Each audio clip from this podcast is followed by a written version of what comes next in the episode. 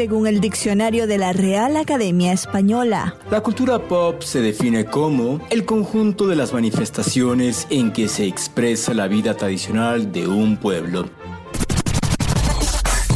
Nosotros la definimos como música, cine, televisión, famosos, teatro, moda y arte. ¿Y tú? ¿Cómo, la defines? Somos Zona Pop con Marisabel Houston y Javier Merino. Y Marisabel, lamentablemente el mundo de la música en español y mundial también pierde a uno de sus máximos exponentes. Nos referimos a la muerte del maestro Armando Manzanero. Soy Javier Merino desde la Ciudad de México. Mi cuenta en Twitter es arroba merinoCNN y en Instagram me encuentran como Javito73. Nuestra página con todos los episodios www.cnn.com diagonal zona pop y nuestra página popera con todos los artículos poperos www.cnne.com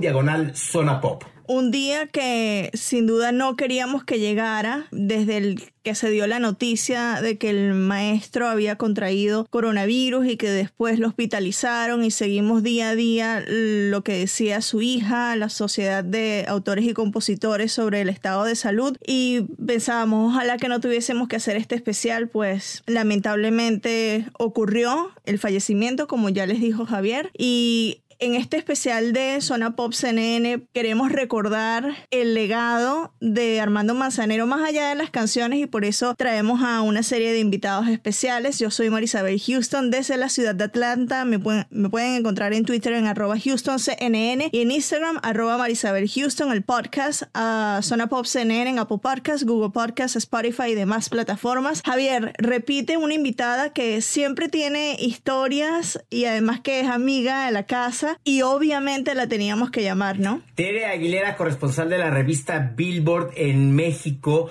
parte también de Arrobando Gruperos, un sitio, Marisabel, que para el que es fanático de, del mundo grupero es como estar en el paraíso y para quien no, como es mi caso, que de repente me meto a ver las entrevistas que hace, es es increíble, pero bueno, ya hablaremos de eso en otra ocasión. Tere, muchísimas gracias por estar con nosotros en esta ocasión, hablando del gran, del gran compositor, el maestro Armando Manzanero. No, muchas gracias a ustedes, de verdad, Zona Pop de CNN, es un gusto, es un gusto poder platicar, pero pues sí duele, duele porque hemos perdido a, pues, a un compositor maravilloso, a un compositor de la música latina, de la música en español, que, pues estuvo en, todo el mundo, de verdad, de verdad que en todo el mundo ya platicaremos, pero en Japón, por ejemplo, era una celebridad. Sabes que justo tenía una amiga que me estaba contactando por WhatsApp al momento que se dio a conocer la noticia y me decía, este, bueno, pero yo nada más lo conocí por Luis Miguel y yo le digo, no, pero es que era muchísimo más grande que Luis Miguel. Hasta Sinatra cantó sus canciones, era un ícono de la música, más allá de la música en español y romántica, de la música a nivel mundial. Para la gente que tal vez no conoce la trayectoria de Manzanero, sino nada más por eh, el disco de Luis Miguel. Cuéntale a la audiencia joven cuál es la magnitud de Manzanero que nos, que nos entristece, que nos pone de luto a los amantes de la música. Pues mira, definitivamente yo creo que fue el, el llevar la música romántica, el más grande romántico de la música en español fue Armando Manzanero. Ya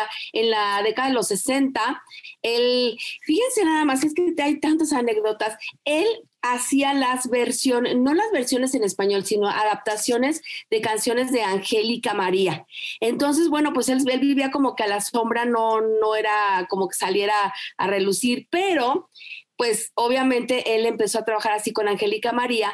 Hay una para los chicos que, están jóvenes, hay una, una, una canción que es Somos Novios, que seguramente la escucharon a lo mejor en la voz de Luis Miguel, pero esa canción pues data de, de los 60, Somos Novios, que se llevó a, se cantó en una película de Palito Ortega, otra gran estrella de, la, de Argentina, que en ese momento eran los teenagers, ¿no? Angélica María y Palito Ortega, intervino eh, Armando Manzanero, él como actor, pero era tan natural, él digo, él nunca se dedicó a hacer películas, ni mucho menos, pero era tan natural que intervino, tal como era su papel en la vida real, intervino en esta película.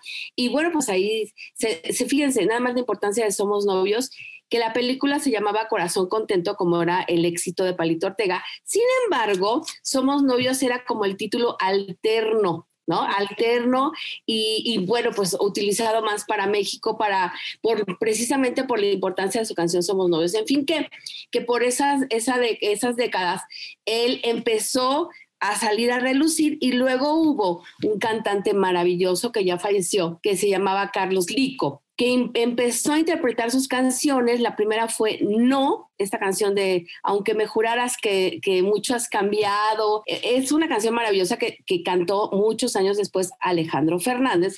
Pero bueno, en la época de los 60 lo hizo Carlos Lico, eh, la cantó maravilloso y se hizo un éxito, un éxito en toda Latinoamérica. Sin embargo, hay cosas más, más importantes, más trascendentales todavía, que resulta que en esa época se vuelve muy, muy importante Armando Manzanero, todo el mundo habla de él. Ya decías tú, María Isabel, que, que incluso Frank Sinatra había cantado sus canciones. Bueno, pues resulta que en esa época se, se usaba no traducir las canciones al inglés, sino adaptarlas, ¿no? Las canciones del rock and roll se adaptaban al español. Pero aquí pasó al revés porque un, personaje muy importante llamado Sid Wayne, que era el que eh, hacía hizo una adaptación al inglés de Somos Novios y la llamó It's Impossible. ¿Y qué pasó con esa canción? Que la cantó eh, alguien llamado Perry Como, que también es una gran estrella de la música en inglés. Incluso la grabó también Elvis Presley, pero se hizo muy, muy famosa con Perry Como. Pero fue una adaptación de este Somos Novios de Armando Manzanero. Así que imagínense la importancia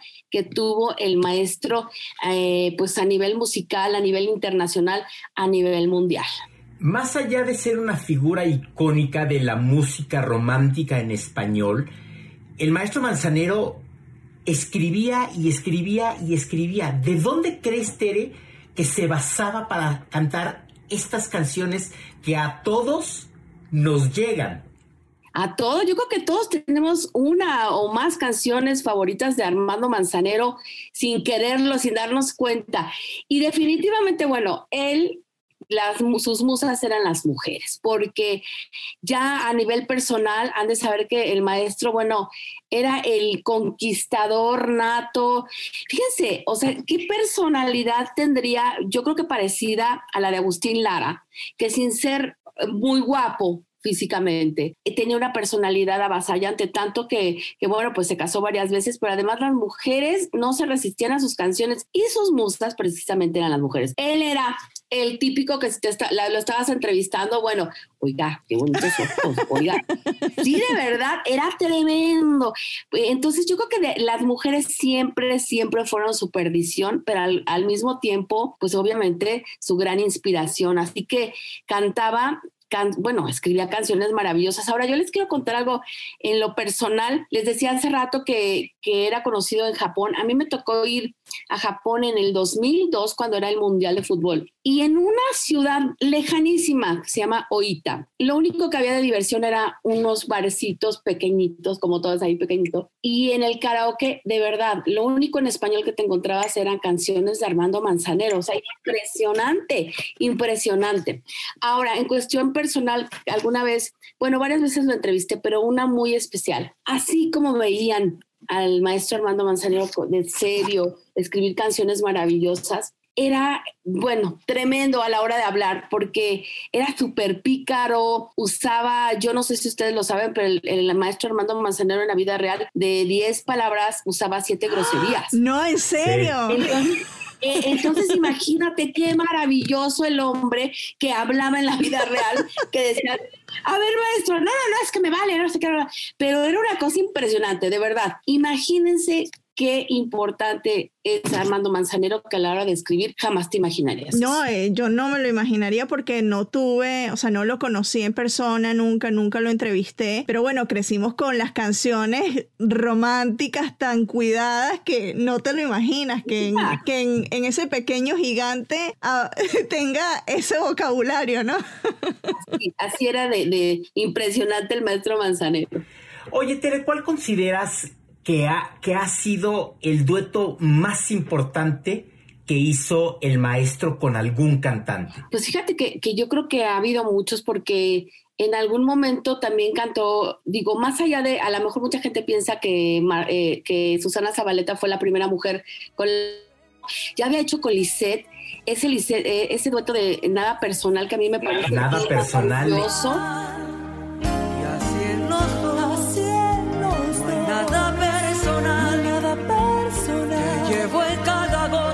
Sangre y en el paso de mi andar. No necesito arrinconarte ni antes de dormir besarte. Es, es, impresionante escucharlo cantar, a él tocar el piano y Lisette al lado. Yo también. Y, y fue el tema de, de la primera telenovela de TV Azteca que causó gran polémica. El tema fue impresionante. Así es, ¿no? Una cosa maravillosa. Entonces, eh, podríamos decir. Ok, yo, para mí esa canción es divina, es un gran dueto, pero bueno, pues cantó con Pancho Céspedes, con, eh, digo, ahora en el, en el especial que se hizo, afortunadamente, en este homenaje que le rindió Billboard. En vida. Eh, ya este, se notaba cansado al cantar.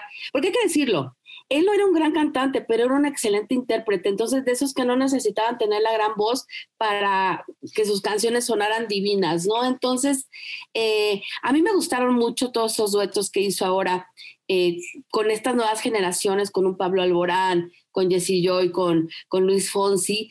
Pero bueno, también, si me preguntas uno que me guste, fue definitivamente, yo creo que ese de Lisette, nada personal así. Ya lo, lo comentabas, lo del el homenaje que le rindió Latin Billboard. Vamos a, a, recordar, no puedo colocar nada de la música por los derechos, eh, pero recordemos para la gente que, que no lo vio, yo estuve muy emocionada porque fue para mí la mejor actuación en los Latin Billboards. Fue extraordinario escuchar no solo esas canciones, pero como tú lo dices en voces de relevo, también como la de Chuy de Ya lo dijiste, Pablo Alborán, Luis Fonsi, eh, eh, Joy Huerta también de Jesse and Joy. Eh, ¿Cómo lo viviste tú? Bueno, eres de la publicación, eres de Billboard, pero cuéntanos de, de este homenaje. ¿Recuerdas las canciones? Fueron los éxitos, sin duda. Exactamente. Bueno, empezó con Contigo Aprendí, que es una canción maravillosa, maravillosa. Obviamente somos novios. Um, no sé tú, no sé tú, que fue finalmente esa canción con Joy Huerta, como dices tú, divina y fue muy emotivo. Fue, yo creo que para empezar fue un gran acierto, porque hay que recordar que los premios Billboard de la música latina se iban a realizar como cada año en abril. Sin embargo, hubo que moverlos y, ya para, para octubre se pudo adaptar ya a hacer este homenaje al maestro Manzanero. Él pudo asistir. Eh, se tomaron todas las medidas necesarias, pero pudo asistir, porque aparte de todo, bueno, él era, yo que amaba la vida, entonces como que se arriesgaba tanto que que pues sabemos que murió por estar en contacto en, en, actos, en actos públicos, ¿no? Entonces, definitivamente él estaba muy emocionado, él lo disfrutó muchísimo porque obviamente él siendo un artista de ese tamaño, él quería también que las nuevas generaciones cantaran sus canciones, así como Luis Miguel, porque también sabemos que con Luis Miguel no, al final no había una gran relación, pero la hubo, la hubo. Entonces él quería que las nuevas generaciones escucharan sus canciones y a mí, a mí me parecieron magníficas las interpretaciones porque ahí te das cuenta que un Luis Fonsi siente lo mismo con una canción de Manzanero a como la sintió Luis Miguel, a como la sintió Carlos Lico en su momento, como la siente un una Alejandro Fernández, ¿no? Entonces yo creo que eso fue, ahí radicó lo más importante de ese homenaje, el ver que las generaciones nuevas o que las generaciones eh, de adultos, de adultos que, que maduros, pues nos, nos nos llena de satisfacción el poder conocer esas canciones y sentir. Y agrego ¿no? que la música romántica no ha muerto, porque a pesar de que hay mucho reggaetón, trap, hip hop, llámalo usted, Ay. cualquier persona cuando quiere enamorar a alguien le vamos a poner una canción romántica y seguro de manzanero. Por supuesto, por supuesto. Y si, bueno, si te dicen contigo aprendí, no, bueno, no, no, no, no. Ya con eso caes, ya con eso caes lo que te decía. No tenía que ser guapo el hombre con lo que escribía era suficiente. Sin duda, eh, Billboard, la revista Billboard, mide la lista, son las listas de popularidad de todos los géneros en las estaciones de radio. Aquí no hay de que cuánto pagaste por aparecer, nada. Hablemos de los temas que, que, que, fueron los más importantes o que aparecieron más en las listas de popularidad. ¿Qué nos puedes decir de estos temas, de estas listas de popularidad? Tere? Fíjate, las listas de popularidad yo creo que hay una, una canción muy sobresaliente, que es No sé tú, Eh, y esto estamos hablando de Luis Miguel del álbum Romance, porque fue la primera canción que recibió disco de platino eh, interpretada en español. Entonces, en realidad, eh, canciones de, Manzanero que hayan estado en las listas con Manzanero, no. Pero no, así que no, también de Alejandro Fernández estuvo en listas, pero sí hay que destacar una canción que, que, obtuvo un primer lugar, esa fue No sé tú, interpretada por Luis Miguel del álbum Romance, ¿no? Entonces, en realidad es más allá de, de, los temas que se colocaron en listas, yo creo que es el legado, ¿no? Es el legado porque, pues, no tampoco eran, eran canciones radiales, como dices tú, eh, se cuenta mucho, ¿no? Las ventas, la, radio. En el momento de esas canciones, pues todavía no había unas listas eh, eh, que, que checaran canciones en español en aquellos entonces. Entonces, con el tiempo, sí, definitivamente hay que decirlo que No sé tú es la canción más importante Manzanero a nivel listas de Billboard. ¿Te, parece, Marisabel, que escuchemos unos segunditos de No sé tú interpretado por Luis Miguel, que es, es, es a todos nos llega esa canción? No sé tú, pero yo te he comenzado a extrañar. En pensar las gentes y mis amigos en las calles.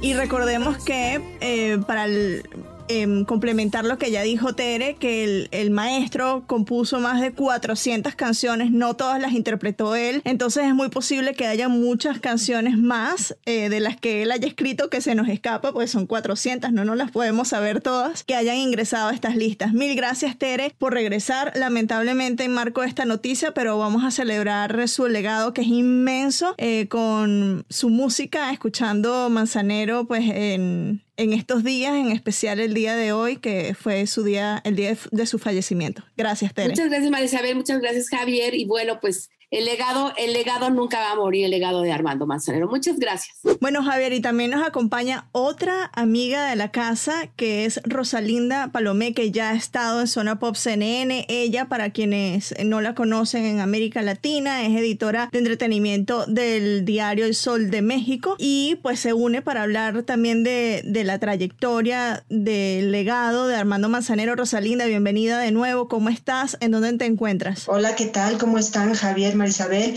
Pues yo estoy en la Ciudad de México, estoy en la Ciudad de México donde de verdad que la noticia de la muerte de Armando Manzanero nos despertó a todos y nos dejó eh, completamente tristes. Y cuando les digo completamente tristes es, es real esto, es real.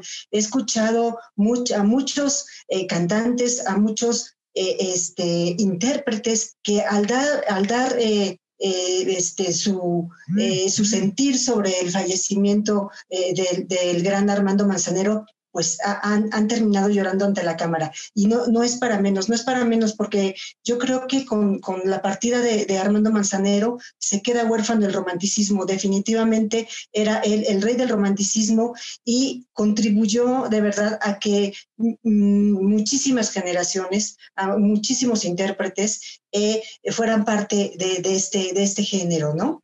Desde el punto de vista mediático, periodístico, ¿Qué tanto generaba el maestro Armando Manzanero? Tú que lo vivías en un periódico de publicación diaria, cuando el maestro Manzanero daba algo que decir, me imagino que los medios de comunicación se volvían locos. Eh, por, supuesto que sí, porque mm, yo nada más se los pongo así. Eh, ustedes pueden decirme el título de alguna canción muy famosa que conozcan, pero tienen en mente la persona que, lo, que la escribió, ¿no? Esto ocurría con Armando Manzanero. Tú, tú, sabías que él había escrito Esta tarde Villover, que había escrito Somos novios, él, tenías el nombre, sabías quién era, sabías lo que había contribuido a la música, ¿no? Habías cantado sus canciones. Entonces, eh, obviamente, mediáticamente, el nombre de Armando Manzanero pues no es para menos, eh, Javier. Hoy incluso el presidente de la República, Andrés Manuel López Obrador, fue quien confirmó todo el mundo estábamos, sí murió, no murió,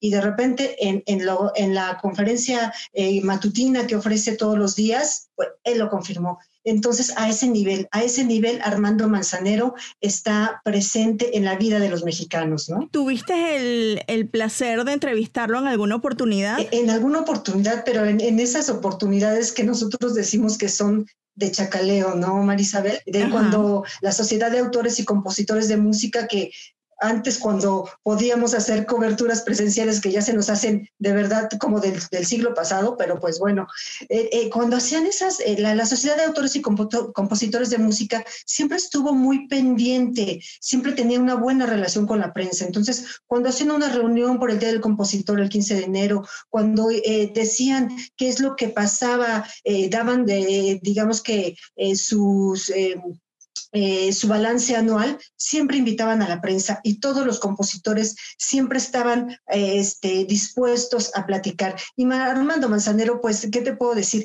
Era el, primero que estaba ahí, ¿no? Eh, dispuesto a dar opiniones, a bromear, a, contar cómo había hecho tal cosa.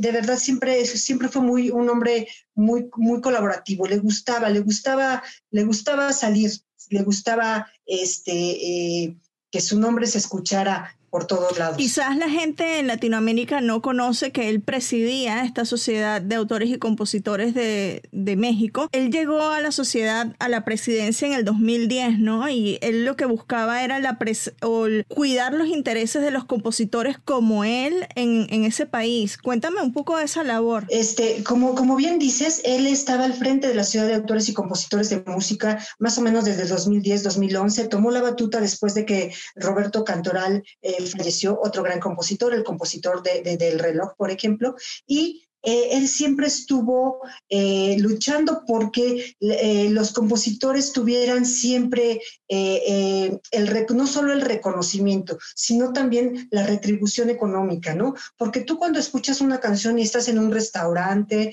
o llegas a una librería y escuchas una canción y eh, este, todas esas, eh, digamos que, eh, reproducciones que se hacían de, esa canción o cuando vas a un bar y, las escuchas, todas esas reproducciones, pues al principio no sabían y no, no encontraban la manera de, este, de, de, tener esa retribución económica, ¿no? Claro, pues gracias regalías. exactamente, gracias a ellos, gracias a, Roberto Cantoral, gracias a Armando Manzanero, fíjate, desde, desde, 2011 está al frente de, la Sociedad de Autores y Compositores de Música, eh, se, pues, se, logró, se, se, logró que los compositores este, pudieran tener esta, esta retribución económica y siempre, siempre estuvo muy atento, por ejemplo, ahora con las nuevas tecnologías, con estas reproducciones que se hacían a través de plataformas.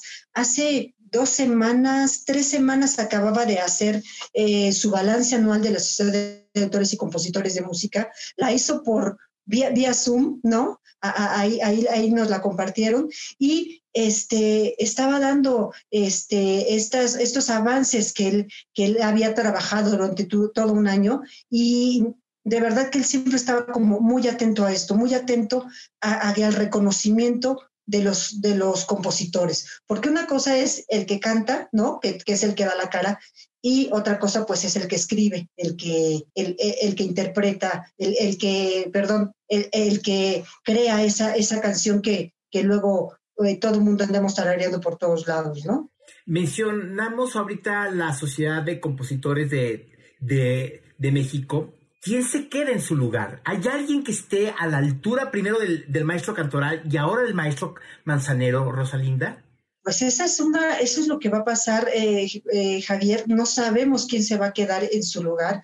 No sabemos si va a haber. a yo creo que sí hay compositores que han trabajado tanto como él pero que sean tan conocidos, no lo creo. Que sean tan conocidos como él, lo dudo. Eh, sí hay mucha gente que ha trabajado de, la mano de él. Eh, el, vicepresidente era eh, Roberto Cantoral Zucchi, es, no era, es, perdón, Roberto Cantoral Zucchi, que es hijo de, Roberto Cantoral, pero, o sea, alguien a la altura de Armando Manzanero, que pueda hacer toda la labor, que pueda sobre todo reunir, convocar, tenga esa capacidad de convocatoria, pues, pues no sé, no sabemos quién va, quién, quién se va a quedar eh, al, frente de esa sociedad. Así es que, pues bueno, se queda huérfano el romanticismo y también se queda huérfana la sang por ahora, ¿no? Rosalinda, antes de despedirte, te quería preguntar, ¿cuál es la canción para ti la más icónica de Manzanero? Pues mira, te voy a mencionar que es Somos Novios. ¿Por qué? Porque es una canción que le hizo ganar el Grammy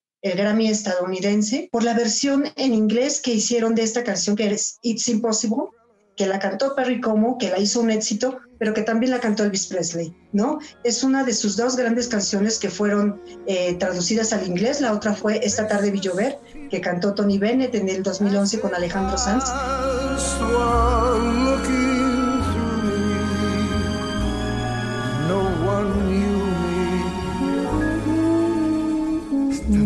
Vi llover,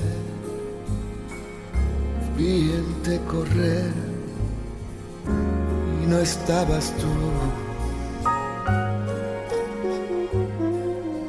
Entonces, pues yo me quedaría con, con, Somos Novios, pero la verdad es que hay muchísimas, hay muchísimas. Por ejemplo, a mí personalmente me gusta muchísimo, no sé tú, por debajo de la mesa, porque a mí me tocó vivir toda esa eh, producción de los discos, ¿no? Javier, ¿te, parece, eso? Vamos a ponerla en español y en inglés para que la audiencia eh, tenga conocimiento también de cómo sonaban estas adaptaciones en inglés. Ahí vamos. Somos novios, pues los dos sentimos mutuo amor profundo. Y con eso ya ganamos lo más grande de este mundo.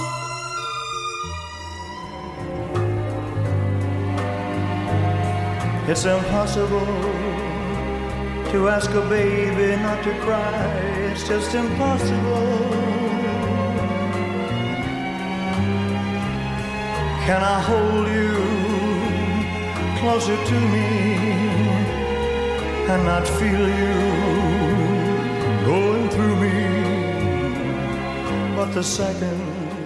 Rosalinda Palomeque, editora de la sección de espectáculos del periódico El Sol de México, te queremos agradecer mucho que hayas estado con nosotros.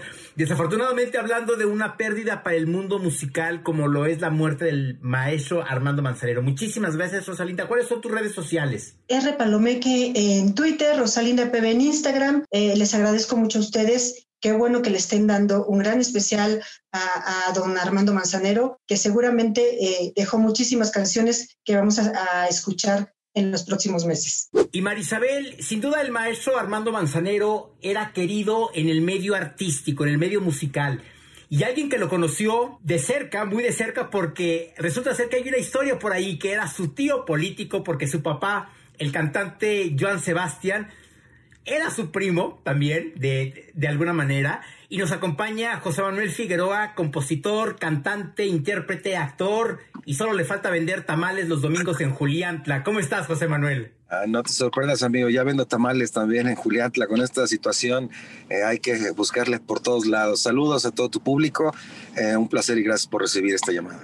José Manuel, bueno, ya adelantaba Javier que em, conocías, habías ya y lo vimos en, en videos, eh, interactuado con el maestro Armando Manzanero. ¿Cómo recibiste la noticia? Ay, pues em, una noticia triste, la verdad, una noticia que duele mucho.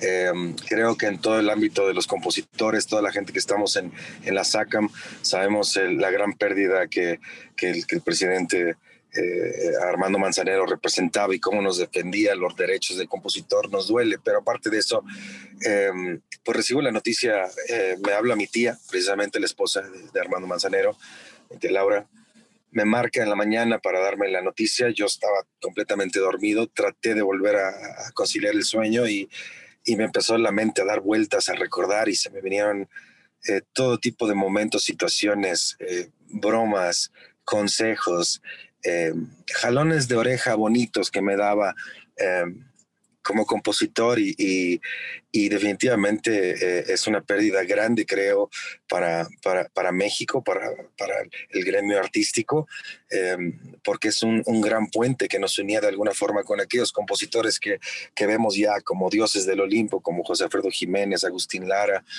el maestro Cantoral.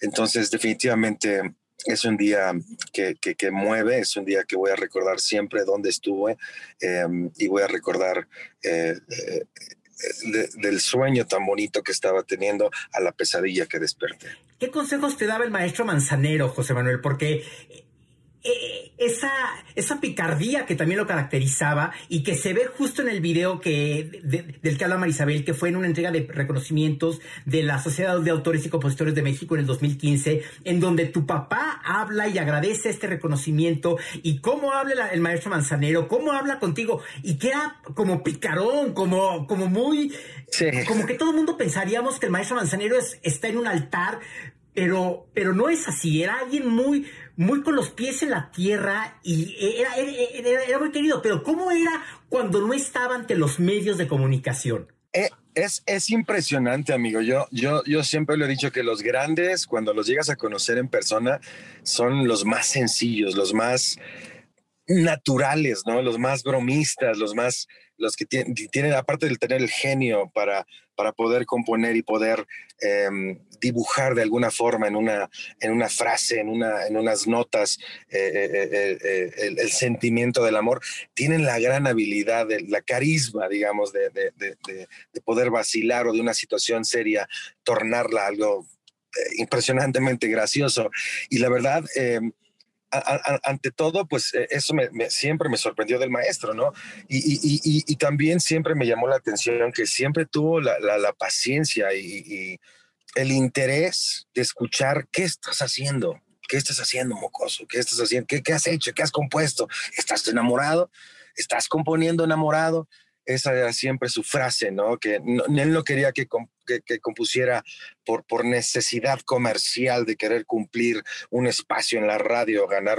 No, no, no, tú compón porque te nace del alma, porque es necesario, porque es una necesidad em, más allá de, económica, ¿no? Entonces, esos son los consejos que definitivamente siempre me, me, voy a quedar, que voy a guardar en mi alma y híjole, se le va a extrañar mucho definitivamente, ¿no? Yo, eh, pues, eh, en la mañana cuando me marcó mi tía Laura, eh, la verdad no tenía palabras, me agarro dormido, la verdad, y estas fechas, pues, normalmente estamos todos desveladones, ¿no? Entre que sí que no, pero la verdad es de que no tuve palabras, me, me, me quedé, hoy, hoy, ahorita que voy en carretera, voy de regreso para, para Juliantla, me quedé impresionado, dije, ¿cómo es posible tan, tan, tan tantas cosas que le pude haber dicho a, mi tía, ¿no? Y de hecho voy pensando en quererle volver a marcar y expresarle de alguna forma mi amor, mi cariño y mi apoyo, pero definitivamente me agarró completamente en, curva, ¿no? decimos vulgarmente en México.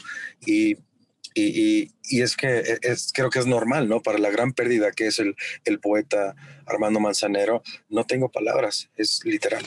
José Manuel, eh, ¿Estuviste en alguna sesión de composición con el maestro? ¿Algo que recuerdes de, de algo similar? Em, hay, hay muchas situaciones. Tuve la fortuna de, convivir con él en, muchas situaciones, en fiestas que se llegaban a armar familiares, ¿no? Eh, autores y compositores en varias ocasiones, ahí de saludarlo. Em, tuvo un programa, de un programa que le hicieron, un piloto, unos pilotos que, que logró, de un programa que era, él invitaba a ciertos compositores a la SACAM y en el piano hay una sala que es la sala donde está el piano de de Agustín Lara y en ese piano se ponía uno a, componer y a, trabajar con él en canciones. Entonces era fenomenal, ¿no? Eh, era para el programa de televisión, pero definitivamente sí fue algo que, llenó y, subrayo en mi vida de, las grandes cosas que me tocó vivir al lado de él. Pero eh, a mí me gustaría recordarlo em, eh, y, dejarle este, este, este mensaje a la gente, ¿no? De la picardía que tenía el viejo, ¿no? Que era una vez, este, recuerdo que normalmente cuando llegamos a ver, pues eran fiestas donde uno no trae el disfraz, ¿no? De el sombrero y, y, lo que sea, ¿no? Y en esa ocasión que ustedes están mencionando de la SACAM, me vio con sombrero y botas. Y antes de, la entrega de los premios, y me vio, yo creo que, yo creo que por naturaleza uno se ve más alto, ¿no? Con sombrero y botas, ¿no? Y de por sí me vio bastante alto y él era como muy petit, como muy chaparrito, sí se ve a cuadro son, eso. Son las botas, amigo. son las botas. Y, este, y, curiosamente, bueno, cuando la gente me, conoce en persona, les digo, no, pues me dice, oye, estás muy alto. Y normalmente les digo, son las botas, son las botas. y este, gustó vacío porque me vio y dice, estás alto, estás, estás grandote. ¿eh?". Y antes de poderle contestar, me dijo, ah, ya entiendo por qué le gustas a las muchachas, por grandote. Y le digo, no, maestro, pero bueno, usted también tiene, no, no, no, no, no, no, te estoy aclarando, imagínate que yo tuviera tu altura, cuántas muchachas hubiera conquistado. Entonces, se me quedó grabadísimo, ¿no? La, la, picardía tan, tan bella, tan hermosa que tenía, ¿no? Era, era fenomenal, fenomenal. Y se le va a estrellar mucho, definitivamente. Creo que ese tipo de recuerdos es con lo que nos quedamos todos. Y más que tú estuviste y viviste muy de cerca con él, ¿cuántas cosas no debes de tener para poder contarnos, no? Ha de ser impresionante, ¿no? ¿No te parece, Marisabel? Espectacular. Yo no tuve nunca el honor, el privilegio de conocerlo, pero a través de lo que cuentan ustedes, de lo que nos cuenta José Manuel, eh, me imagino lo que, lo que era el maestro, además del legado musical que nos deja. Así que muchísimas gracias por estar acá con nosotros. Lo sentimos mucho porque sabemos que tenías una, una relación más cercana que cualquier otra persona de, la, de los que podamos hablar. Eh, estamos contigo en, en el sentimiento. Sí, definitivamente yo creo que esta pérdida, aparte de que Em, la, va a sentir. Mi música, eh, la responsabilidad de componer es, más, más grande, más honda, más, más, más, eh, más seria ahora.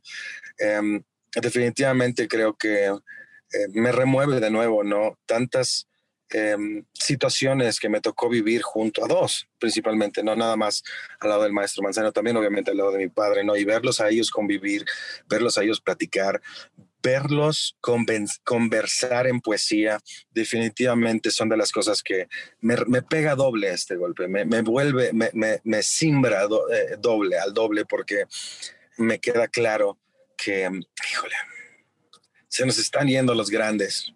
Y, me duele, me duele ante todo y ojalá, em, y, con esta, estas palabras yo quisiera impulsar a las nuevas eh, generaciones, a los nuevos talentos, de que que vean a Manzanero, que vean a Joan Sebastián, que vean a nuestros grandes compositores y que crean en sí mismos y que sepan que es posible llegar a ese sueño. José Manuel Figueroa, te queremos agradecer mucho que hayas estado en Zona Pop CNN.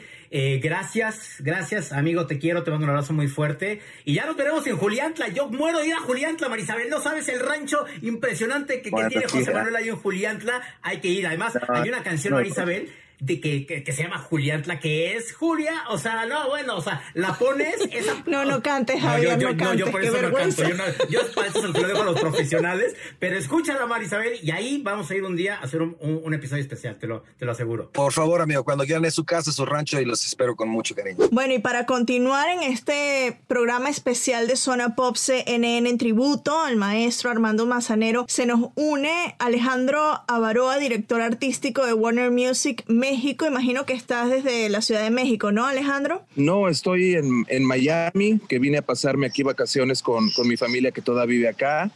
Y bueno, eh, eh, yo llegué hace algunos días con la noticia de que el maestro Manzanero había, había eh, adquirido el COVID. Y, y, ayer todavía en la noche leí una noticia de que iba caminando muy bien la situación y que lo iban a extubar y hoy a las 3 de la mañana eh, sucede lo que sucedió y definitivamente, eh, pues muy triste, ¿no? Muy triste porque, porque el maestro Manzanero es pieza importantísima de, eh, de la música, de la industria, de los cantantes. Y, y, para lo que es mi generación, yo nací en el 71, así que cuando yo era bebé, yo escuchaba ya la música de Manzanero, eh, después cuando crecí seguía escuchando la música de Manzanero. Cuando llegaron los 20, eh, que Luis Miguel grabó eh, Romance, pues vino una, representación de Manzanero de manera espectacular. y, y, Manzanero nunca ha dejado de estar en nuestras vidas y en lo particular en la mía, ¿no? yo, yo pertenezco a una familia que siempre se ha dedicado a la música. Y, hace muchos años, cuando Azteca, TV Azteca hizo una de las primeras novelas, si no es la primera, eh, le encargó a Cristina, mi hermana, y a Pablo Aguirre, que era una persona con la que trabajaba Cristina, mi hermana, que produjeran el disco soundtrack para una novela que se llamó Nada Personal. Y, ahí a Cristina, mi hermana, le tocó, le tocó trabajar directamente con, con él. Eh, después yo entré a Warner Music, yo tengo 15 años en, en, la dirección artística de Warner Music para México y, y parte de Latinoamérica. Y a principio de, de, ¿qué habrá sido? 2007, por ahí, eh, me tocó hacer un disco eh, de Manzanero, un disco que, que, él quería hacer con canciones nuevas. Eh, y trabajar con él, pues es un, un deleite, era un deleite. primero por la música que te entregaba y después porque él, el personaje era un deleite, era un poeta nato, todo lo que tenía de chiquito lo tendría de grandilocuente al momento de hablar, todo lo que decía era en forma de poesía, simpático, simpático, dicharachero, grosero, eh, pícaro, eh, era un tipazo, la verdad era un tipazo y era Armando Manzanero. Armando Manzanero yo lo veía, como les decía, desde que estaba pequeño, ¿no? Ya fuera él tocando en el piano o con intérpretes como, como eh, Angélica María. Eh, yo soy de la generación que vimos en la tele la primera novela infantil que yo recuerdo que, existió, pues era Mundo de Juguete. Y el tema de Mundo de Juguete era de Armando Manzanero, con Bebo Silvetti, pero era de Armando Manzanero. Entonces Manzanero siempre estuvo y ha estado en nuestras vidas. Eh, después de este disco que, me tocó hacer ya como, como eh, director artístico de una, de una disquera transnacional, la verdad es que tuve nexo con él por la Sociedad de Autores y Compositores, de la cual formo parte. Orgullosamente eh, soy miembro de la Sociedad de Autores y Compositores. Eh, y, cada vez que se le veía al maestro Manzanero, pues era eh, la verdad que, que, unas ganas de rendirle pleitesía, porque era un personajazo y a nivel musical era lo máximo y es lo máximo y nunca va a dejar de serlo. Pero cuando llegabas con él y empezabas a hablar, tenía una forma tan low profile de, de, caminar por el mundo que esa parte te desarmaba aún más porque era Armando Manzanero, tú sabías quién era él y él se portaba contigo de una manera tan noble y tan, tan de tú a tú que te desarmaba, ¿no? Entonces todavía lo hacía más grande a él, ¿no? Oye, Alex. Definitivamente Perdón, nada más para terminar, Javierón, para la industria es una gran pérdida. Eh, nos deja un legado de un montonal de canciones que seguramente la gente va a volver a grabar, y va a volver a grabar, y va a volver a grabar. Eh, y, bueno, eh, se le va a extrañar muchísimo a la, a la, persona, pero nos deja todo su legado, que es su, su música. Hablas. Perdón, Javier. No, no, no, no. Hablas que era alguien muy dicharachero, como que no te imaginas a este, al maestro Armando Manzanero siendo alguien tan aterrizado, con los pies en la tierra, pero cuando a ti te dicen, vas a producir el disco, o sea, ¿qué, qué, sentiste? ¿Qué cruzó por tu mente? ¿Te, ¿Te, dio miedo? ¿Sentiste nervios? ¿Emoción? Y ya en el momento que llegaste al estudio o a la primera junta con el maestro Manzanero, ¿qué cruzó por tu mente? ¿Qué sentiste? Yo me sentí muy nervioso, con muchísimo respeto. Eh, hubo juntas, definitivamente, pero, perdón, están tronando cohetes aquí. Eh, él, tenía, él tenía una manera muy particular de, trabajar. Él llegaba y te entregaba un cassette, que en mi caso, eh, si no mal recuerdo, ya fue, un CD. Este, y en ese CD, él, él se sentaba en el piano y empezaba a platicar, por ejemplo, eh, esta canción es eh, Desde que te vi y entonces quiero que la introducción empiece así. Y él empezaba a tocar con su piano y decía, quiero que un charango haga este movimiento. Y tocaba en el piano lo que quería que el charango hiciera. Después eh, decía que los violines quisiera que hicieran esto. Y entonces me entregó un CD de 40 minutos de cómo quería que todas las canciones de ese disco fueran construidas a nivel arreglos cuando terminamos el disco, eh, a mí se me ocurrió sacar los dos discos a la par y le llamé al, álbum, le llamé Masterclass, porque el master era el master de audio con la música ya producida, pero junto venía un disco que era una clase de composición y de arreglos. Eh, que venía, que, metía ahí todos los, los eh, audios donde él explicaba a los arreglistas cómo quería que, que se trabajara su música. Eh, y bueno, siempre terminaba todo esto eh, en una cena, en un buen restaurante, con un buen vino, con buena comida. Al tipo le gustaba comer, le gustaba comer bien, le gustaba beber bien, simpático, con muchas risas, con un montón de anécdotas. Y los que tuvimos la fortuna de conocerlo, yo creo que con eso nos quedamos, ¿no? Con, con un personajazo que además componía como los mejores. Eh, uno escucha la música y la construcción armónica, la progresión de las melodías y es bellísimo todo lo que, lo que hizo durante toda su vida desde el mero inicio. Alejandro, ¿cuál es el legado para todos estos músicos jóvenes de esta generación que están inspirados en hacer música romántica, que vemos que es una música que ahora en el mainstream tal vez no es lo que el colectivo escucha, pero sin duda la gente todavía se enamora, todavía dedica este tipo de música. ¿Cómo crees tú o cuál crees tú que es el, mayor legado para esta generación de relevo en, el género romántico? Bueno, el legado ahí está, ahí son sus canciones y su manera de componer y sus letras. Eh, como bien dices, en el mainstream hoy día eh, esa música no aplica, no juega, no está jugando. Eh, en, el, en, hoy día en el mainstream está el urbano a todo lo que da y uno ve la lista del top 200 de Spotify, que es honradamente lo que marca la industria de la música hoy día, y no ves ninguna canción romántica. Pero yo me pregunto, ¿y estos tipos a qué hora se enamoran? En algún momento tendrán que dar un beso o, o casarse y no van a, y no van a bailar de, de, bodas la tusa, ¿no? Este, eh, en, ese momento tienen que bailar contigo, aprendí, ¿me entiendes? Eh, y, gracias al, maestro Manzanero, eh, se harán hijos de manera como deben de hacerse, con música bonita. Este, yo espero que, que, que, esta música nunca muera y espero que, que este, esta nueva generación de chicos descubra realmente este tipo de canciones eh, y que de alguna manera como que le tomen el valor, el valor que tienen todas y cada una de estas canciones y en breve también las, las, las vuelvan a sacar a flote para esta nueva generación que la verdad es que no creo que las conozcan.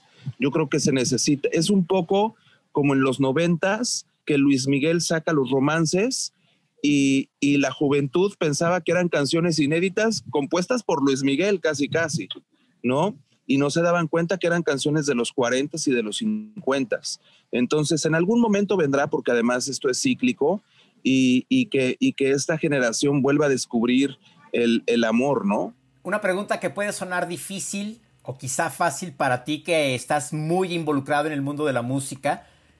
¿Cuál consideras que es la canción más representativa de Armando Manzanero? Yo creo que sin lugar a dudas esta tarde vi llover.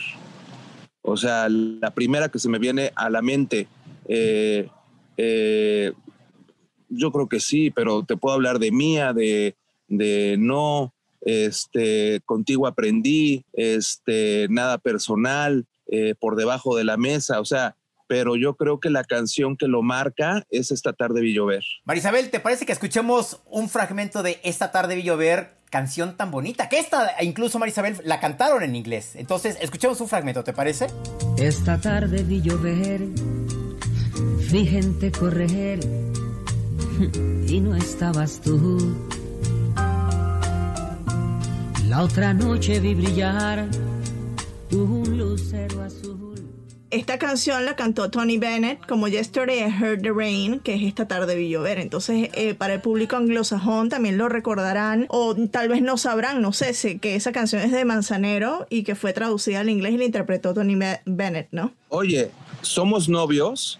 La grabó Elvis Presley. Claro. Ahí lo que, lo que sucedió con, con, con It's Impossible, It's Impossible, que grabó Elvis Presley, es que el coronel, que era el que manejaba a Elvis, eh, le hizo una, una, un mal deal a, Manzanero y se quedó con todos los derechos de la versión en inglés. Entonces, para los americanos no les va a aparecer nunca el crédito de Manzanero, pero la canción hoy y siempre va a ser de Armando Manzanero. ¡Wow! Esa, no la sabía. Está, está, buenísima esa información. Alex Avaroa, muchísimas gracias por estar con nosotros por primera vez en Zona Pop CNN. Que no sea la primera y la última cuando tengamos algo que tenga que ver con la música, Marisabel, ya tenemos al experto que nos puede hablar y dejarnos callados o embobados como estamos ahorita tú y yo viéndolo, ¿no? Así de... Tal cual. Ah".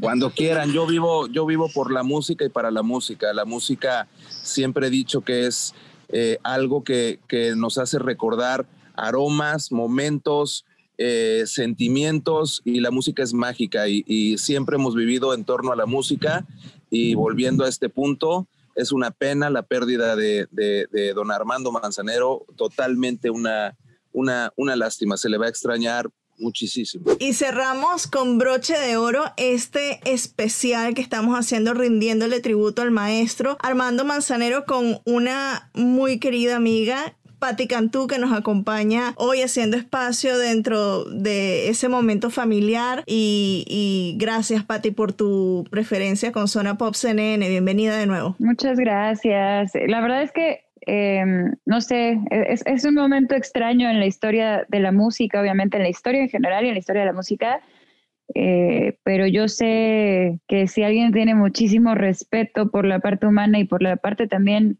por todo lo que significa el legado que, que simboliza eh, lo que un artista como el, como el maestro Armando Manzanero pudo crear, son gente como ustedes dos. Entonces, obviamente, hablar de, de alguien que tuve la fortuna de conocer, con gente que, que toma esto tan en serio, es, es para mí parte también de, de, de llorarles del mundo de la música, pero también de rendirle homenaje. Algo que todas las personas que han estado en este episodio especial han coincidido era la sencillez del maestro Manzanero. Tú que conviviste muy de cerca con él, ¿con qué te quedas de él? Como persona, como persona, más que ser el, el ícono musical que es y que conviviste con él, ¿no? Sí, es, eh, yo, yo lo puse un poco en, las cosas que publiqué y de pronto hasta le pregunté a mi papá, que también se llama Armando, por cierto. Eh, en mi casa todos somos un respeto enorme, un cariño enorme, pero justo le dije, no, no, no me pasé, o sea, no es, no es demasiado, es más, se lo pregunté a mi mamá más bien, y ella fue la que me dijo, si es lo que sientes, es lo que es, y está bien, no, no es ni poco ni demasiado, o sea, em, definitivamente un, un, hombre, un hombre aterrizado, un hombre cariñoso, un hombre eh, con mucha apertura, em, con todos esos años y toda esa historia que, que había marcado también y que ha marcado y marcará siempre, ¿no? Eh, puede volverse fácil eh, sentarse desde un lugar en el que quizá no estás, ¿sabes? Te cuesta abrirte al cambio, pero él, él, él sabía ser parte del cambio en, muchos sentidos. O sea, por ejemplo, a mí, eh, en las últimas reuniones que hubieron, tanto oficiales, ¿no? Los 75 años de, este, de la Sociedad de Autores y Compositores, justo esa foto que subí, donde ahorita les cuento esa historia, pero era como un evento oficial. Y de repente estos eventos que eran privados, que eran pequeñas bohemias internas de, de los más grandes de la música, eh, o reuniones de repente con senadores, cosas que tenían que ver con eh, generar apertura hacia la mujer, con generar leyes de, de cupo, eh, me, me, era siempre algo que no, no me podía pasar desapercibido. Lo cariñoso, lo tierno, lo sencillo, y todas esas cosas que se dicen de él son, son verdad. Eh, lo papá con su hija, ¿no? De repente que estaba en las reuniones en las que estábamos, em, pero sobre todo el de repente yo irme a mi casa y, y de todo ese cariño y, eso, y esa interacción personal, de pronto se tornaba a esto en que me invitaba a ser parte de estas cosas para dar, ¿sabes? Para darme un espacio para que pudiera hablar, para que pudiera hablar no de mí, sino obviamente de la mujer y todas estas cosas.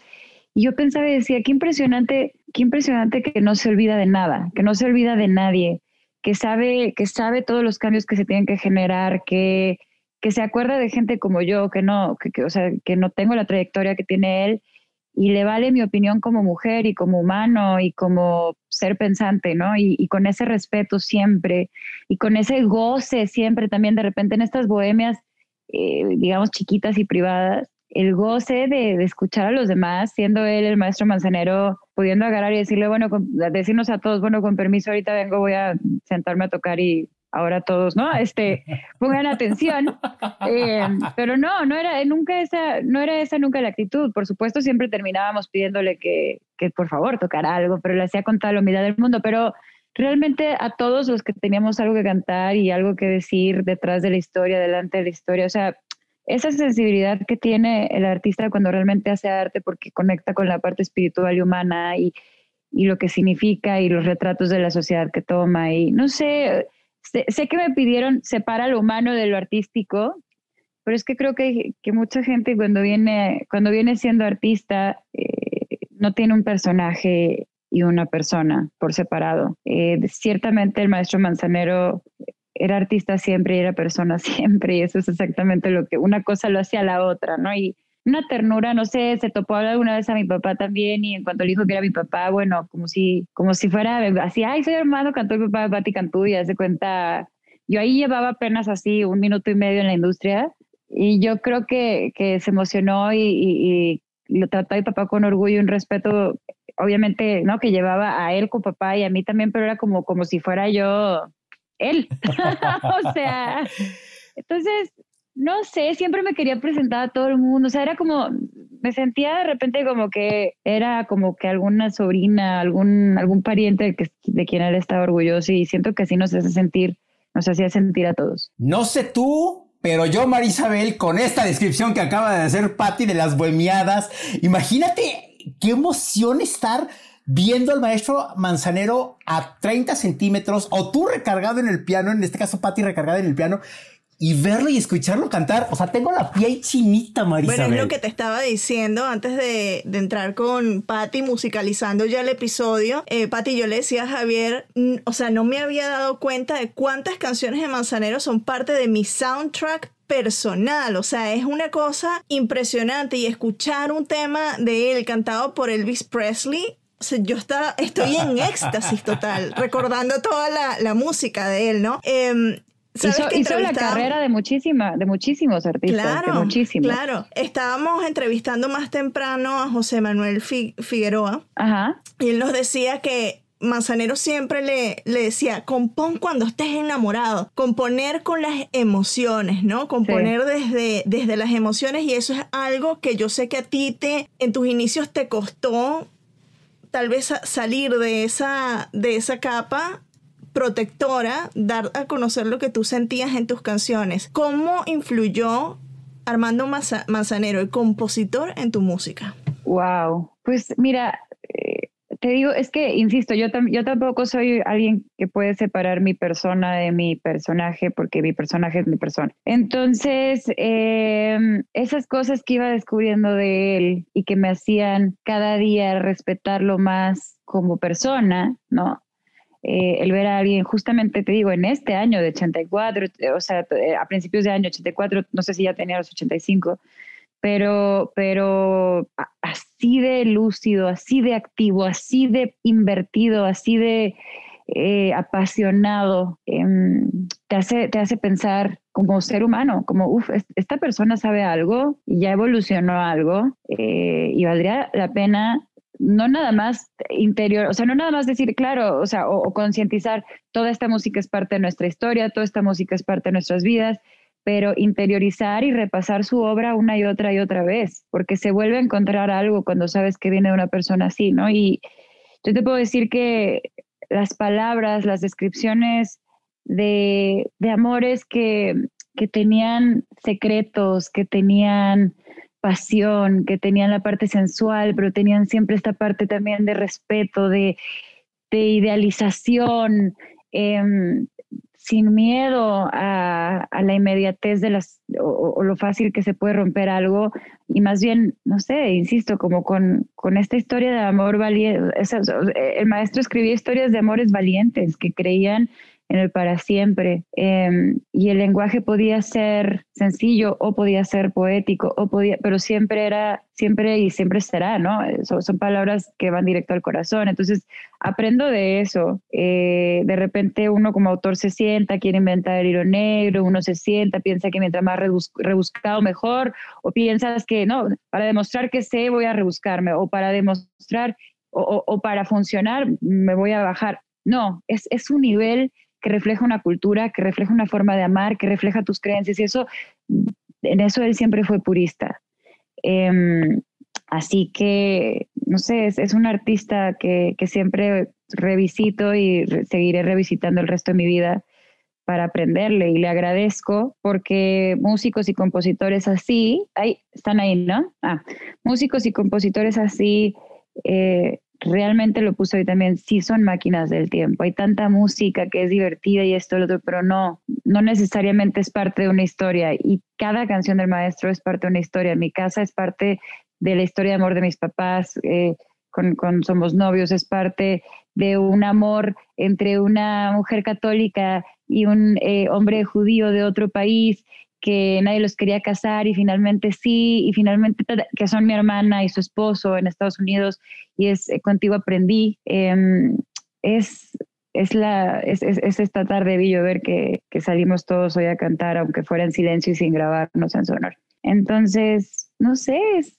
es historia, son historias de enamoramientos que, que desencadenaron felicidades, tristezas, familias enteras ese poder tiene la pluma cuando alguien escribe el corazón como lo hacía. No quiero que, antes que vayas tú, eh, Javier, yo estoy aquí que estoy súper asustada por esto. En todas las entrevistas que hemos hecho hoy, la luz que yo tengo no había titilado más como ha titilado en estos momentos. Yo no sé si esto es que el maestro está en esta, toda esta grabación, pero la luz esta ha titilado que te digo, tengo las manos sudorosas no, la mía, la que tengo aquí enfrente, titili, titili, yo digo, Dios mío, será, bueno, maestro, aquí que sea su palabra la que está acá en, este episodio, si es usted que nos está enviando estas señales de luz. Javier, adelante.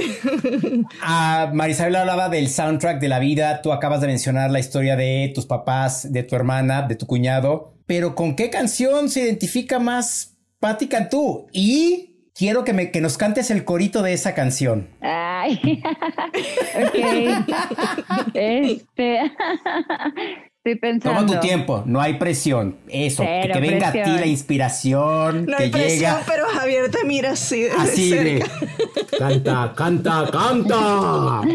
No, pues que hay que cantar con mucho respeto, obviamente. Sí, no, claro, eso, porque eso es bien exigente, ¿eh? Cuando me tocaba. Eso sí, cuando me toca en las bohemias cuando tocaba cantar era un disfrute así, pero cuando de repente era en su programa, claro que también era un disfrute, pero no sé, o sea, había así como, yo creo que ni era él, era uno mismo que decía, ay, no la vayas a regar, porque pues imagínate las tablas que tiene este, este ser, te, se va a decepcionar, no puedes, porque siempre esperaba lo máximo de uno. Em, estoy pensando, ¿eh? es que, a ver, me encantaría, o sea, yo quiero que me quede contigo aprendí, todavía no llega. yo quiero que me quede, somos novios, estoy soltera. Este, nada personal. Mm, podría ser estos momentos. a ver, cantemos nada personal. O Empiezo yo. también, no sé. Ah, ¿por qué empiezo yo? Ay, Dios mío, Javier, no. No, para que sea el de entre tú y yo. No hay pues nada personal. Si le empieza él, a mí me vas a poner el tono que sea, oye. Pues, pues, pero tú cantas, yo canto como si un gato estuviera arañando las paredes. Eh, a ver, va. Entre tú y yo no hay nada personal, tan solo el, corazón, que desayuna, come, y cena de tu amor en el café de la mañana la canción de la semana que muchas veces me emociona y otras tantas me hace daño. Ya, bien. Ahorita se apaga la luz. Se aprecia el amor. Lo que no sé cuando estábamos cantando al mismo tiempo cómo se oyó eso, pero pues ya pasó. Bonito. No, bonito, se escuchó bien, se escuchó bonito. bien. Pati, nos, nos decías que nos ibas a contar la historia de esa foto y justo a mí me encantó porque es una foto de ustedes dos, claro, con la diferencia de la altura, pero viéndose a los ojos, es una, una foto que evoca mucha ternura. Sí, bueno, es que en esa foto estaba yo justamente, tú dices la que tengo el pelo rosa todavía, ¿no? Sí. Sí, estaba todavía, ya estaba saliendo de mi tema de la depresión, ya tenía mi diagnóstico de lo que tengo y todas estas cosas. Y ya había platicado todo eso con el maestro. Entonces, todo eso fue como previo a una grabación, me invitó a su programa. Eh, y lo que pasa detrás de, de, cámaras, lo que pasa cuando no estaban grabando, era, lo bonito, era lo más bonito, eran esas conversaciones de, de apoyo, de consejos un momento en el que no nos dimos cuenta que nos estaban tomando una foto, puede parecer que está posada, no está posada. Todo lo que estaba pasando mientras no grabábamos eran conversaciones personales, eran conversaciones sobre que había superado la depresión, eran conversaciones sobre cómo él sentía que esa superación era algo de lo que él estaba orgulloso, que reflejaba en mi música, que reflejaba en mi, en mi cara, en mi todo. Salí del programa y me dieron la foto y yo así, ¿en qué momento tomaron esto? Parece que está planeadísimo. Y no, fue un, momento real y, y la mirada que él me da me enorgullece mucho en esa foto eh, y por eso la puse primero incluso, ¿no? Porque sentí que hablaba de nuestro sí algo personal. eh, de maestro, alumna, de colegas, de humanos en la Tierra. Eh, y la segunda foto es eh, justamente, hay uno, un premio que se llama Antena de Oro, que se da en México una vez al año a, un, a una organización. y en esa ocasión el presidente de México nos lo dio a la sociedad de autores y el maestro Manzanero y, Roberto Cantoral decidieron que quienes recibieran el premio fuéramos el maestro Manzanero y yo eh, como representante de las mujeres autoras de la sociedad. Fue una invitación muy especial, muy bonita, pude cantar, pude compartir con él, no sé, siempre eran como estos regalitos, estos dulces que yo no sabía ni dónde venían y él me hacía sentir que merecía y le agradezco infinitamente. No cabe duda que el maestro Manzanero hizo mucho en la Sociedad de Autores y Compositores de México, platicando con diversas personas que de alguna u otra manera están involucrados. Dicen que siempre se preocupó por todos los miembros. ¿Quién crees que pueda llenar los zapatos y el espacio que deja el maestro Manzanero en la Sociedad de Autores y Compositores de México? Uf, Llenar sus zapatos como tal, nadie, porque no hay ser humano reemplazable.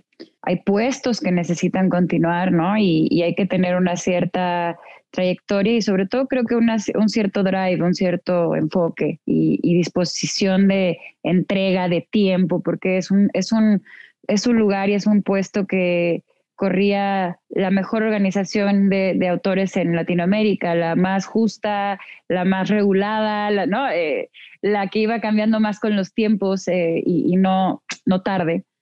Entonces, no, no es nada más alguien que se vea, ¿no? Ah, tiene un nombre sote y llega, tiene que tener el tiempo y la disposición. Entonces, no lo sé, la verdad es que creo que hay mujeres maravillosas que pueden, o sea, no digo que pueden sustituirlo porque es insustituible, pero podrían hacer un buen papel ahí y ellos, eh, la sociedad está en busca también de darle más lugar a la mujer. Puedo pensar desde una Mónica Vélez, que ya es parte del consejo, o Natalia Lafourcade.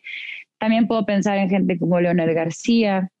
Eh, no sé, tiene que ser definitivamente, insisto, gente con experiencia, eh, con el respeto de todos sus colegas eh, y justamente que no sea alguien que piensa que entra a llenar los zapatos de, pero que entra a continuar el legado de. Y lo decías anteriormente que él habló contigo con, de temas de las mujeres compositoras porque vemos que todavía es un rubro que falta muchísima más representación, no solo en México, acá en Estados Unidos, en todo el mundo, diría yo. Eh, que ¿Cuál fue ese trabajo de hormiga que hizo él tras bambalinas para incentivar a las mujeres compositoras para que se unieran a la sociedad y para incentivar también el trabajo de ustedes? Pues tras bambalinas eran todas estas, digo, todas estas reuniones. O sea, a mí me tocó solo en este año estar en, o sea, antes de la pandemia solamente, estar, estamos hablando que solo eh, existió enero y febrero básicamente, me tocó estar por lo menos en tres reuniones distintas em, y a veces 300 personas y a veces éramos 10.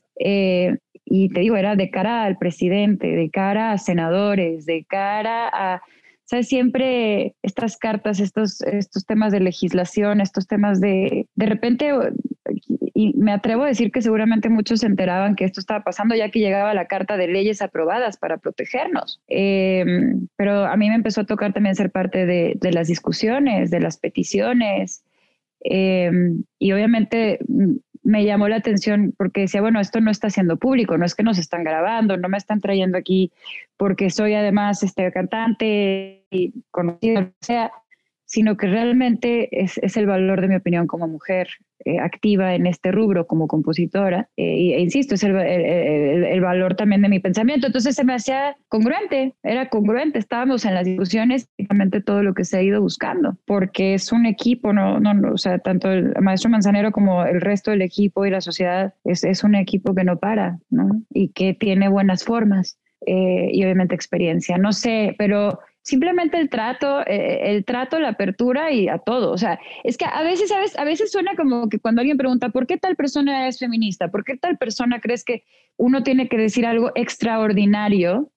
Y a veces es justamente el decir, no, en todo lo que debería de ser, el, todo lo que debería de ser normal. Lo es él, lo era él. Para él era normal. Entonces la, eh, la normalización de, oye, vamos a hablar sobre los derechos de las mujeres, vamos a tener a mujeres en las reuniones vamos a conseguir que cambien las cosas, vamos a oír qué tiene que decir ellas, vamos a saber cómo las podemos ayudar, voy a irme yo a directamente tratarla como persona que es mi, ¿sabes? Mi, mi, equivalente, tenga eso tiene que ver con que sea mujer u hombre. Claro, es el deber ser. Entonces, esa normalización de trato y de conversación y de, y de expectativa, eso me parece que es, es, lo más grande, además de todas las leyes y cosas. Digo, en este año se pasaron leyes por parte de, gracias a la sociedad de autores que protegen a la mujer y que protegen a los compositores también. Patti Cantú, te queremos agradecer mucho que hayas abierto tu corazón con nosotros, con todo el público de Zona Pop sobre lo que, con, lo, lo que representó y sigue representando y representará para ti el haber conocido al maestro Armando Manzanero. Gracias por haber hecho todos los duetos que has hecho y te puedo asegurar y apostar en la vida que nunca te imaginaste que ibas a hacer un dueto con Javier Merino. No me imaginé que iba a hacer un dueto contigo, pero si es una canción del maestro Manzanero, siempre se canta con el corazón y se, así que se oye bonito. Yo me quedé porque tenía esta invitación, íbamos a ir a cantar juntos eh, a, Yucatán, eh, íbamos a estar juntos en Mérida eh, en marzo y bueno, pues no, no se pudo, pero le cantaremos el resto de la vida porque nos dejó canciones que no tienen caducidad. Así que gracias por su tiempo también, gracias por honrar a quien, a quien merece ser honrado eh, y les deseo felices fiestas, mucha luz y, y del lado de esta noticia tan triste y dolorosa. Eh, de un icono perdido, de un, de un padre perdido, de un abuelo perdido, de un colega, eh, la verdad también decirle a la gente que nos escuche y nos ve, cuídense mucho, cuídense mucho, tomen todas las precauciones que puedan eh, y cuiden a los suyos. ¿Y qué mejor manera de rendirle un homenaje al mismo maestro Armando Manzanero que escucharlo a él eh, en una entrevista que le dio a nuestro compañero Camilo Egaña en un programa especial que le dedicó al, al, al intérprete? Y habló sobre tres temas que nos llamaron la atención, ¿verdad, Marisabel? Sí, el primero es, eh, con, es sobre cómo nació un tema que lo han escuchado a lo largo de este episodio que se ha mencionado bastante, que es Contigo aprendí. Vamos a escuchar lo que le contó el maestro Manzanero en ese entonces a Camilo Gaña. Oiga, maestro, usted ha dicho que Contigo aprendí, que es una canción del año 66, 1966, es la canción más importante de su catálogo. ¿Cómo nació esa canción? Bueno, nace porque todos los hombres y los compositores tenemos un tiempo de comienzo, tenemos un tiempo en donde estamos practicando, aunque tengamos éxito con alguna canción, pero estamos practicando porque todavía no se ha llegado a esa profundidad y esa madurez. Pero cuando a usted le llegan, pues yo creo que son los los treinta y tantos años, treinta y uno, treinta y dos, y ya, ya se da uno cuenta que, de, que el amor de veras, de veras, no es nada más que le gusten a los, los ojos de una persona o le guste eh, el, el, los abrazos o algo, sino que cuando usted ve a esa persona le impacta, lo sacude y cuando le toma la mano, le resbala la mano por el sudor del nervio que usted tiene, entonces llega la madurez del encuentro hombre-mujer y es cuando se puede escribir. Contigo aprendí a ver el otro lado de la luna, ¿verdad?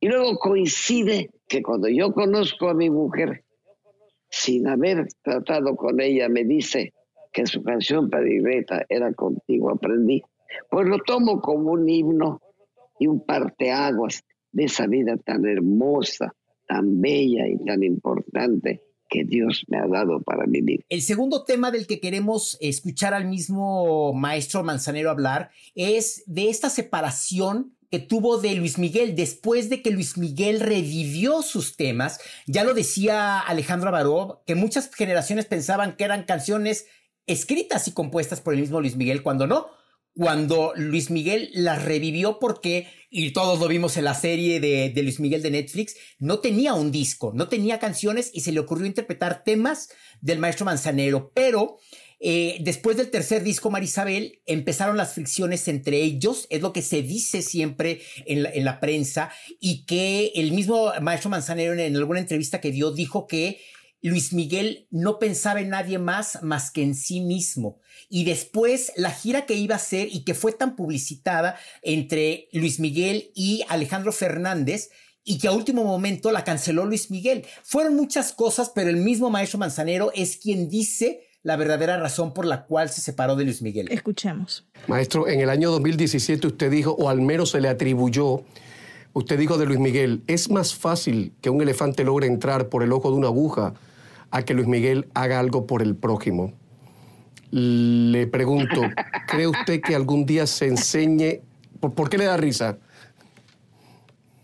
Porque, porque es cierto, porque es cierto, no lo, no lo digo con ninguna maldad ni con ninguna este, eh, forma fea, ¿no? Sino lo digo de la forma de, de broma, porque es que no se da cuenta, es que no se da cuenta, es que todavía le falta tener, no ese sufrimiento que ha tenido de no tener tiempos buenos por su, su manera de vivir, sino estar cerca, estar cerca del amor.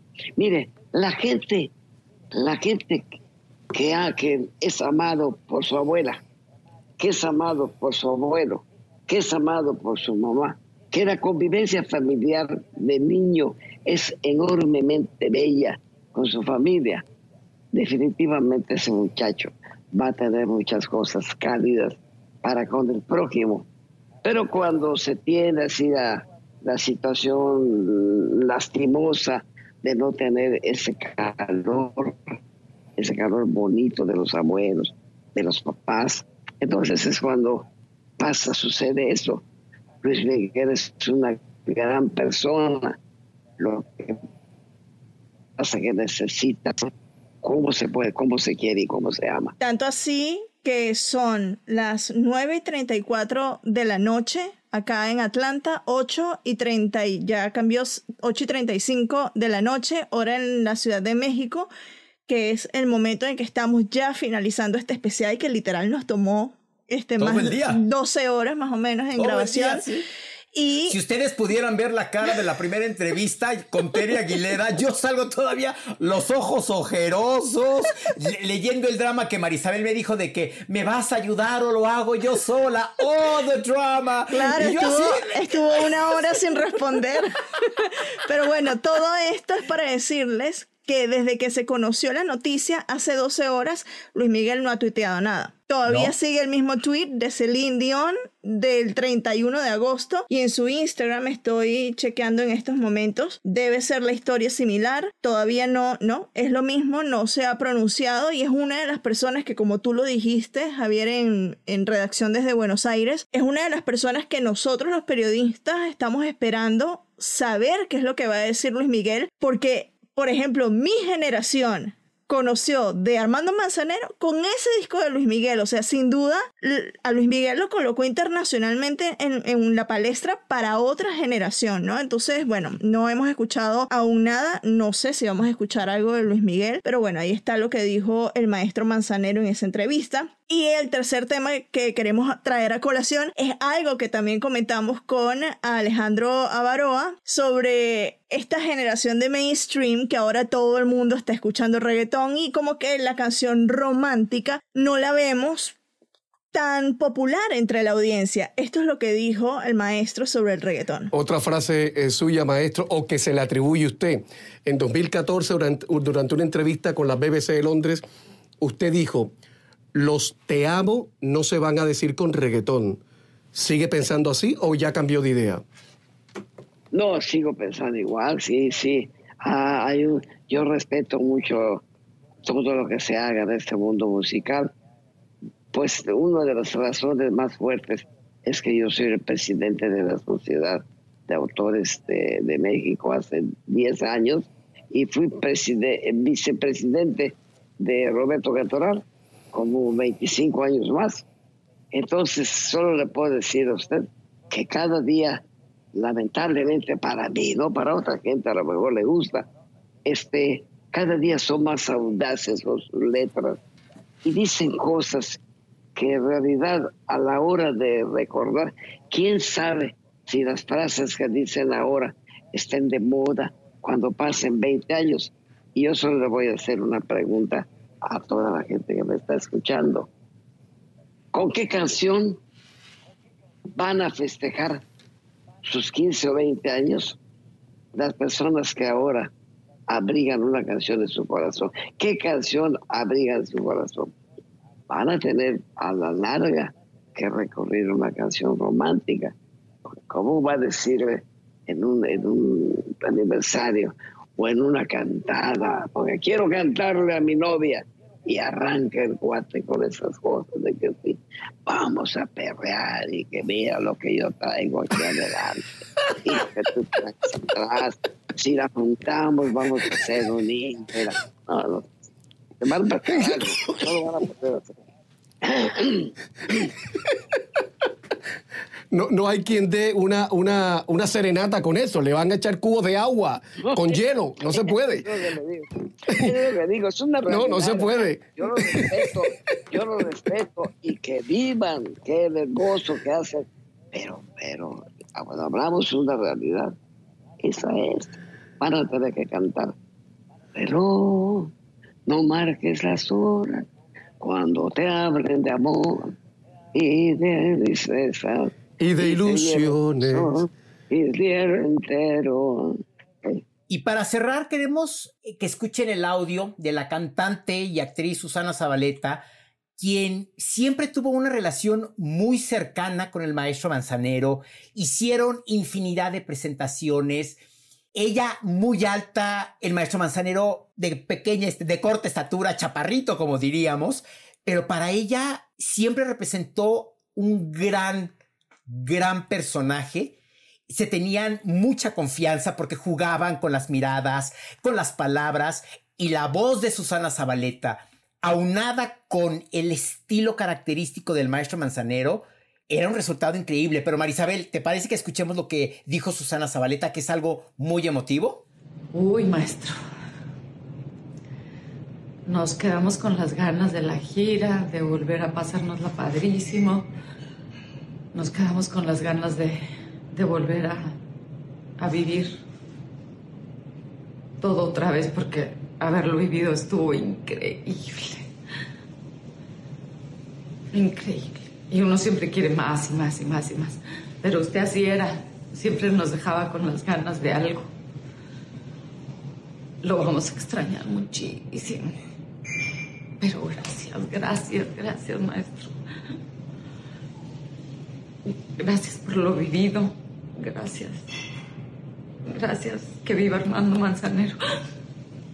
Si ustedes lo escucharon y no tuvieron un vestigio de emoción en su cuerpo, es porque de verdad tienen que chequearse los signos vitales, eh, porque es, eh, transmite mucho, ¿no? O sea, transmite el dolor que ella está sintiendo. De hecho, lo colocaron en, en Chisme No Like, salió eh, esta grabación. Todo el mundo tiene que ver, tiene que hablar, porque creo que es una de las más sentidas que hemos escuchado de todas las reacciones de músicos a nivel global, jóvenes, músicos más de antaño. Todo el mundo ha tenido algo que decir y bueno, nosotros le dedicamos este especial al maestro Manzanero y gracias por, por darnos todas estas canciones que se quedarán por siempre en el soundtrack de nuestras vidas. Y ahora sí, ¿cuál es tu canción favorita del maestro Manzanero? Contigo aprendí, es que a mí me fascina esa canción o la de Somos Novios me gusta mucho también. Todas las que salieron en el disco, para serte honesta, en el disco de Luis Miguel, porque ese disco mi mamá la escuchó.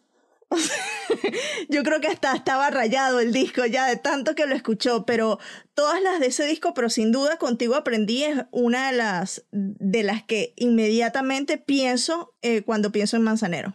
¿Y tú? La mía nada personal, que canté con Patti Cantú. Y po- porque en el momento en el que salió esta telenovela, eh, nada personal en México, se vivieron muchos cambios que a mí me tocaron vivir dentro de la televisión. Y yo veía, o sea, independientemente de que la telenovela era buenísima porque hablaba de política que estaba pasando en ese momento en México, con personajes muy, que todo el mundo sabíamos quién eran en la política mexicana en ese momento. La canción tiene una letra increíble y la interpretación de la, de la cantante Lisette. Que ya lo escuchamos anteriormente. Manzanero. Sí. Vamos a, Uf, vamos a colocar otro pedacito acá. Venga, venga.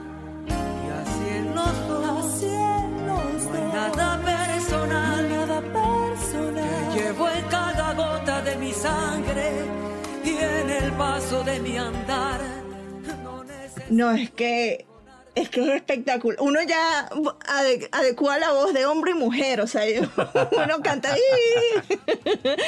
porque es que es imposible no cantarla, ¿no? Sí, así es. Ojalá que ustedes, en donde quiera que nos estén escuchando, los hayamos invitado a que escuchen al maestro Manzanero. Está en cualquier plataforma. En YouTube se pueden meter a ver todos los videos que ha hecho con un, un sinfín de artistas. En Spotify sus canciones, los discos de Luis Miguel, cualquier canción de amor, de romance. Y ojalá que, que este especial te haya gustado porque la verdad le dedicamos mucho, nos gustó mucho a nosotros. Conforme íbamos terminando cada entrevista, decíamos, ay, esta está buena, ay, mira qué padre está quedando este, este especial. Y ojalá que te haya transmitido algo. No sabemos qué, pero ojalá que te haya gustado. Yo soy Javier Merino desde la Ciudad de México. Mi cuenta en Twitter es arroba merinoCNN y en Instagram me encuentran como Javito73.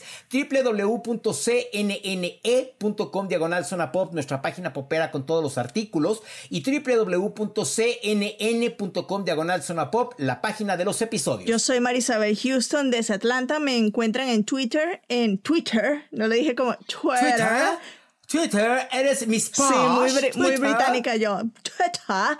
Me encuentran en Twitter como arroba HoustonCNN y en Instagram como arroba Marisabel Houston. El podcast Zona Pop CNN en Spotify, Apple Podcast y demás plataformas. E imagínate que alguien que nos esté escuchando se vaya a casar y por ahí decida que la primera canción que va a bailar con su esposo, su esposa, sea una de Manzanero, ya nuestro cometido está hecho, o que alguien joven escuche a Manzanero, pues ahí está, para que escuchen lo que es contar una historia verdaderamente en una canción. Mil gracias a todos por estar acá, compartan este episodio, ya saben si les gustó con sus amigos, con sus padres, sus abuelas, Eh, seguro que sus mamás han escuchado algún tema de Manzanero y sus abuelas también, entonces compartan este episodio con ellas Eh, y felices fiestas, que no los hemos felicitado por Navidad, Eh, este es el primer episodio que grabamos después de Navidad, lamentablemente con la noticia, pero bueno, celebrando la vida y la carrera del el maestro Armando Manzanero. Hasta luego. Adiós. que la semana tiene más de siete días. A ser mayores mis contadas alegrías y a ser dichoso yo contigo lo aprendí. Oh,